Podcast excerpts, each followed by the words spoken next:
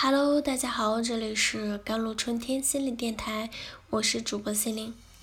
今天跟大家分享的文章叫做：如果拖沓影响了你的生活，不妨多去做这几件事情。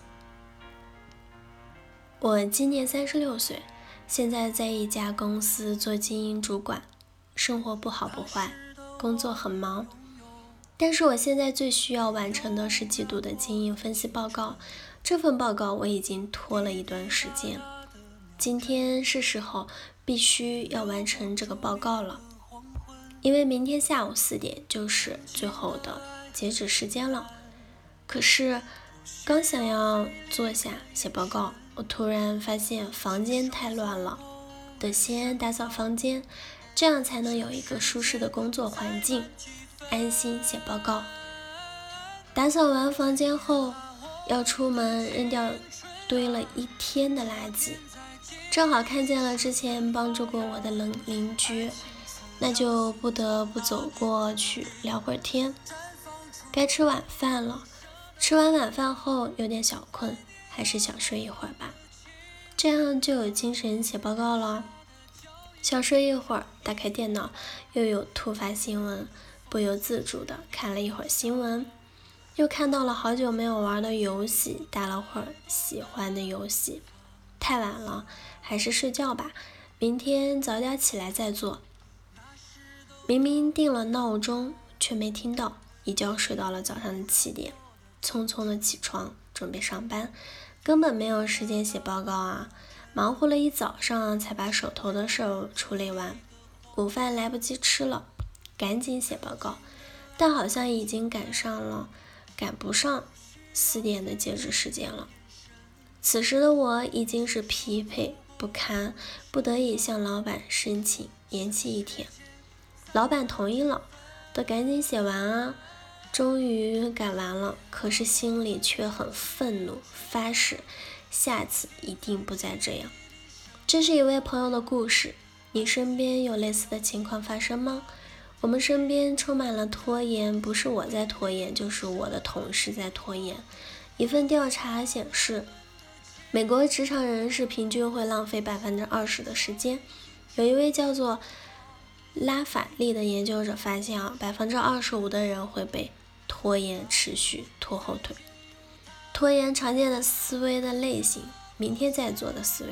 这种思维下，我们往往会给完成一件。任务设置一个条件，这样就能推迟了。但这些条件往往是细节末致的，无足轻重。倒推思维，我们老是告诉自己，得知道自己怎么变得拖延呢，才可能战胜拖延。反事实思维，对已经发生了的事情，我会想象，假如当初我这样去做的话，结果就会好得多，叫做向上的反事实。但其实这会让我感觉更加的糟糕。如果想象，假如我不这么做，结果可能会更差。叫向下的反事实，向上反事实会导致很严重的拖延。拖延不是个非白黑即黑的问题，每个人都会拖延，只是轻重的程度不同。所以不要给自己贴上拖拉机的标签，这会影响自我。评价，而且有时候是给自己的拖拉找借口。反正我有拖延症，拖延有很多原因，比如逃避压力、害怕失败的焦虑、认为不是最好就是失败的完美主义。世界上没有那么多事是必然的，所以也没有那么多的失败。立即行动哲学就是以合理的方式、合理的时间去做合理的事情。拒绝那些拖拉的冲动，找出容易做的事，立即行动。生活中肯定会有一些突发性和迫不及待要解决的问题。成功者花时间在做最重要，而不是最紧急的事情。把所有工作分成急并重、重但不急、急但不重、不急也不重四类，依次完成。但每次。你发每封电子邮件的时候，不一定要字斟句酌的。可是呈交给老板的计划书就要周详细密了，互相监督吧。找些朋友一起克服这个坏习惯，比如单打独斗容易的多，设定更具体的目标。当你的家里看起来像一个垃圾站时，让它立刻千尘不染，可能是一件不现实的事。但是花五十分钟把洗洁精清洗一下，却也不算太难。不要给自己太长的时间。心理学家。佛瓦尔发现啊，花两年的时间完成论文的研究生，总能给自己留一点时间放松休整。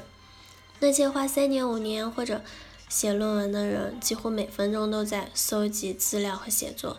所以有时候工作时间拖得越长，工作效率就越低。别美化了压力，不要相信“像压力之下必有勇夫”这样的错误的说法。也可以列一个设定短期、中期和长期目标的时间表，以避免把什么事情都耽搁到最后一分钟。最后，寻求专业的帮助。如果拖沓影响了你的生活，你对自己忍无可忍了，不妨去看看心理医生，专业的指导会更有效果的。好了，以上就是今天的节目内容了。咨询请加微信公众号 jlct 幺零零幺，或者添加我的手机微信号幺三八二二七幺八九九五，我是 c e l i n e 我们下期节目再见。